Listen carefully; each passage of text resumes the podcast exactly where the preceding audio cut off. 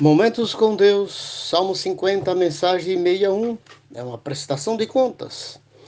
Todos nós temos uma ficha onde Deus contabiliza os nossos atos. Seremos convocados para prestarmos esclarecimento. 2 Coríntios 5,10.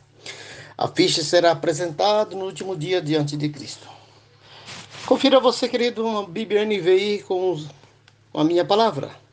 O Salmo é uma liturgia na qual Israel firma a sua aliança com Deus.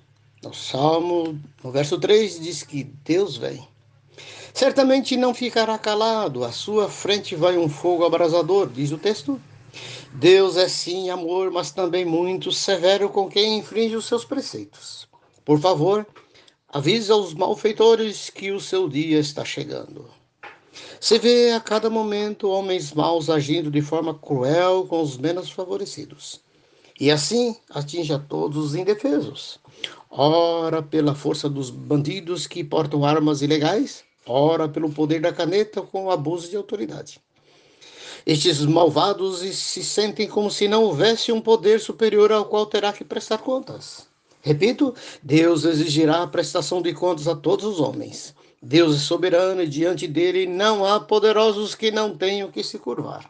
O verso 4 do texto diz: Ele convoca os altos céus e a terra para o julgamento. Verso 5: Ele ajunta os que são fiéis e tem aliança com ele. 6: E os céus proclamam a justiça, pois o próprio Deus é o juiz. Há juízes brasileiros rasgando a Constituição, mas a divina ninguém poderá alterá-la ou rasgá-la. No verso 12 diz: O mundo é meu e tudo que nele existe disse o Senhor. Então ele manda que não os poderosos déspotas desse ou daquele partido, só Deus tem domínio. Os irresponsáveis que se cuidem. Veja o que diz Malaquias 4:1. Deus virá com fogo abrasador e não ficará nem raiz e nem ramo. Todos os arrogantes e malfeitores serão como palha. Ao ímpio ele diz, olha o verso 18: Você vê um ladrão e já se se torna seu cúmplice. Coisa corriqueira no Brasil, não é mesmo? Ah, que literalidade! Isso é tão comum na política e na justiça brasileira.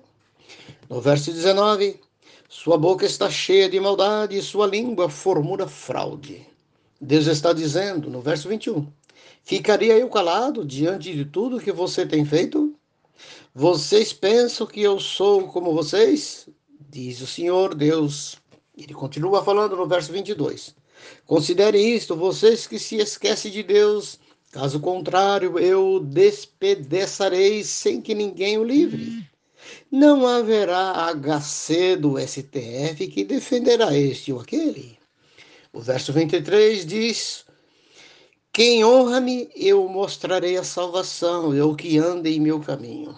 Querido ouvinte, Deus está avisando aos malfeitores que mudem de vida enquanto há tempo. Deus virá com uma grande tormenta sobre os malvados que estão agindo indistintamente por aí. Se você conhece alguém assim, tem aproximação com tais pessoas, avise-os dos flagelos.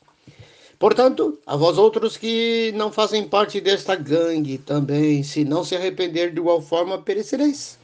Venha para Cristo com a máxima urgência se quiser fugir da ira vindoura. Pense nisso. Deus te abençoe.